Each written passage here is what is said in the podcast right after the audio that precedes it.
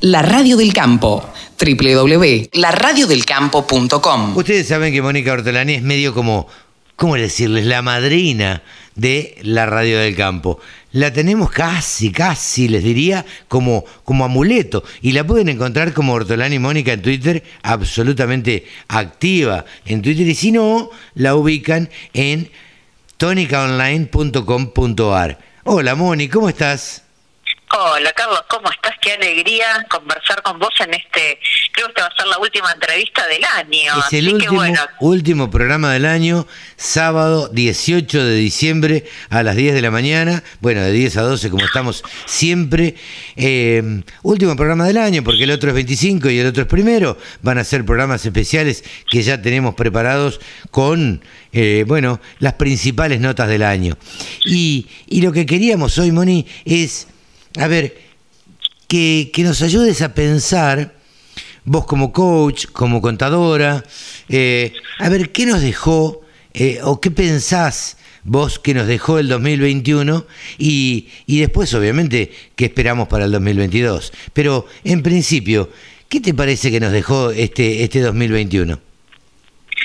Bueno, mira, este 2021, primero, si estamos acá hablando, tenemos que ser agradecidos de ser sobrevivientes de una pandemia, ¿no? Porque, bueno, atacó a toda la humanidad en momentos muy duros para todos. Así que si estamos hablando, primero, el agradecer eh, ser sobrevivientes de esta pandemia. Qué grande lo que dijiste. si eh, estamos hablando y si nos están escuchando, los que nos, están, escuchando también. Así que cuando alcemos la copa eh, no nos olvidemos de agradecer la vida y de abrazar eh, a nuestros seres queridos, porque no toda la gente lo puede hacer. Eh, y hay gente que, que también quiere ser respetuosa del dolor de, de mucha gente, ¿no? Que ha perdido familiares, que ha perdido sus empleos, que han cerrado pymes, eh, que no pudieron sostener sus negocios, especialmente más ligados a los más afectados, como ha sido el turismo. Nosotros, afortunadamente, también algo para agradecer es que somos un sector que siguió activo. Donde, digamos, hay que rescatar que los alimentos eh, es prioridad y generamos lo que el mundo necesita y lo que el mundo le preocupa, ¿no? Eh, así que, que, bueno, también algo más para agradecer aun cuando los precios relativos de granos e insumos, eh, bueno, se han deteriorado por el gran aumento en los insumos, pero no tenemos que dejar de ver el, vaso medio lleno de cotizaciones y de precios impensados, porque la verdad que tuvimos precios máximos en momentos de cosecha, tanto para soja como para maíz. Especialmente, ¿quién iba a imaginar el, maíz a más de 240 dólares en plena cosecha, no? Sí, no, no, no. La verdad que... ¿Y cuánto hacía que, exactamente, cuánto hacía que no veíamos eh, la soja a 365 como llegó, no? y, aún así, creo que tenemos para agradecer precios que hoy siguen siendo eh, atractivos, ¿no? Y, y también atractivos eh, para bueno poder también convertirlo en dólares a lo mejor eh, para bueno poder hacer algún otro tipo de, inversiones. Eh, también creo que nos dejó una lucecita de esperanza el tema de las elecciones el 14 de noviembre no donde las elecciones legislativas bueno eh, es una luz de esperanza más tenue quizás porque también después cuando vas a la realidad del gobierno se dedica a hacer acuerdos por atrás con empresarios eh, sin pasar por el Congreso, ¿no? Entonces, hoy tenés hoy tenés las las exportaciones de, trigo eh, trabadas, aunque no haya nada que lo diga. Sí, sí, y, las, de maíz también. Exactamente, las de maíz también, y, bueno, y después los sabores amargos, ¿no? De, del cepo a, las exportaciones de carne, al maíz, bueno, al trigo, eh, bueno, y un, gobierno que, que, bueno, no sé qué más tiene que pasar para que nosotros también em, empecemos a llevar a la acción y nos miremos como sector en nuestros propios basta de miedos, ¿no? Un, hashtag que se hizo famoso, ¿no es cierto? Un poco por el ataque que estamos recibiendo de algunos artistas, ¿no? Desinformando y, dando información tendenciosa respecto a cómo el sector eh, eh, digamos, produce eh, y, y produce alimentos. Sí. eh, y entonces, Moni, no nos olvidemos Sí. que son artistas. Y Exactamente. yo creo- a ver, son artistas y son actores. Entonces, sí, están actuando. exactamente, Eh, exactamente. no nos olvidemos que actúan. Esas esa gente, más allá de que uno vaya a ver una película y diga, es Baraglia, es un actorazo. Digo, pero precisamente tomémoslo como eso. Son grandes actores. Mm, Entonces, bueno, creo que también, eh, creo que este hashtag nos tiene que hacer este basta de miedos, ¿no? Donde también hubo muy- algo muy lindo para rescatar cómo salió eh, a, a comunicar cómo se está produciendo en el. Entonces, digamos, fue- vino mal, pero vino bien, porque despertó esta necesidad de comunicar más a la, a la sociedad cómo se produce en el campo. Entonces, yo digo, si es el saber, ¿no es cierto?, la llave que liberas las cadenas del miedo, ¿no? Porque el, el- digamos el, el sector empezó a comunicar más, eh, porque bueno, a ver, que bueno, que la comunidad conozca, que sepa, como que la sociedad conozca. Claro. Entonces, bueno, yo, yo digo, bueno, entonces yo te pregunto, les dejo una pregunta también, en cuáles son tus miedos. ¿Cuáles son los miedos en tu gestión agropecuaria a los que vos querés decir basta?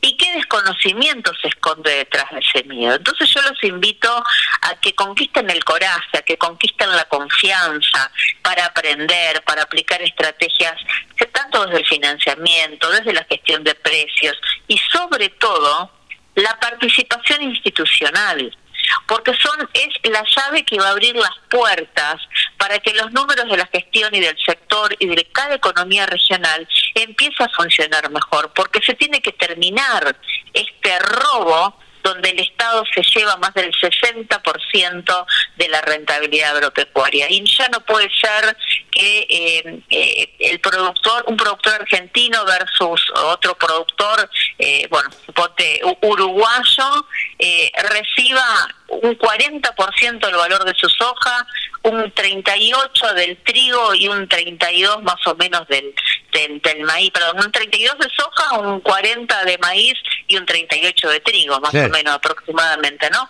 Eh, y hoy también escuchaba en, en agroecología, en el comité de crisis, un productor ganadero, dice, un camión de ganado en, en Uruguay es el doble que en Argentina. Claro, esto es de locos. Entonces. Esto es de locos, lamentablemente.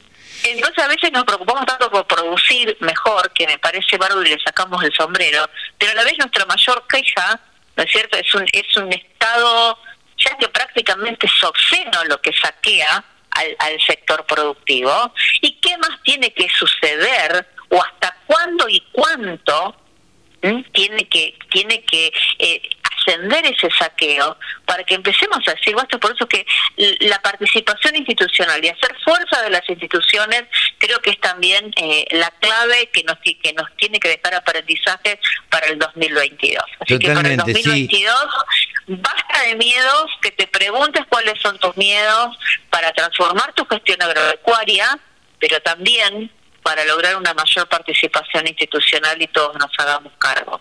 Ay, la verdad que me encantan tus palabras, Moni, y la verdad esto de ver el vaso medio lleno siempre a uno le da un, una luz de esperanza.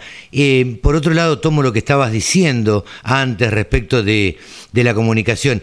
Pareciera que se despertó el sector agropecuario y salió a contestar este video que apareció eh, denostando al campo. Ahora, también la pregunta es, para los que trabajamos en comunicación, eh, mejor dicho, la reflexión sería, no una pregunta, ¿por qué no reaccionamos antes cuando los comunicadores le veníamos diciendo siempre al sector agropecuario, hay que comunicar, hay que comunicar, tienen que comunicar? Porque el que calla otorga, dice el refrán, y lamentablemente eh, el que pega primero pega dos veces, siguiendo con los dichos, eh, y, y bueno, hubo un sector que salió, el que está en contra del campo, salió a decir primero lo que tenía ganas de decir. Eh, de eso seguramente un poquito quedó.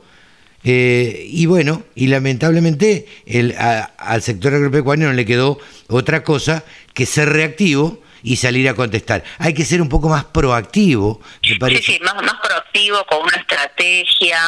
Eh, bueno, eh, creo que eh, es como que hay pocos que hacen mucho ruido. Sí. Y creo que nosotros como, como comunidad eh, tenemos que salir más, pero también a comunicar a quienes no nos conocen, a quienes no están de, nue- de nuestro lado, porque si no es como que seguimos hablando siempre entre nosotros. Bueno, como una de la- Salvador. Una de las grandes críticas, claro, pero eh, lo dice Salvador, lo decimos mucho, digo, eh, una de las grandes críticas que yo tengo hacia el sector es que nos miramos el ombligo. Hablamos entre nosotros, charlamos entre nosotros, nos quejamos entre nosotros y al final, al ser urbano, no les llega nunca nada. Entonces, digo, me parece que el sector agropecuario, el productor agropecuario, tiene que ponerse las pilas y entrar a comunicar para afuera.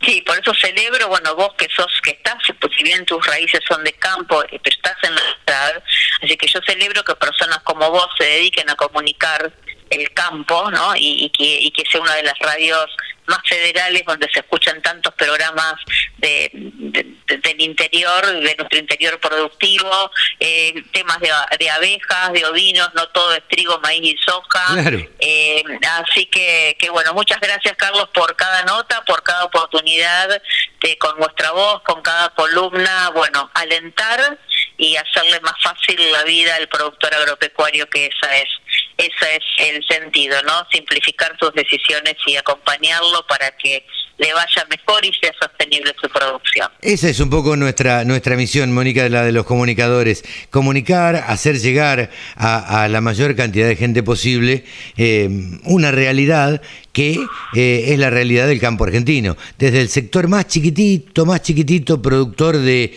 arándanos, por decir algo, hasta el más grande productor de, soja. Tratamos de cubrir todos los aspectos. Yo tengo nada más que palabras de agradecimiento para un montón de años, que, que nos acompañás cada 15 días eh, en estas columnas. Y bueno, eh, esperamos contar contigo en el 2022 y te deseamos lo mejor, lo mejor, lo mejor para este año par que se avecina. Yo digo así porque a los años pares creo que siempre me han sido más eh, proclives a que las cosas salgan un poco mejor.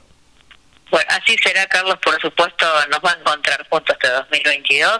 Lo mejor también para vos, tu equipo y tu familia. Un placer.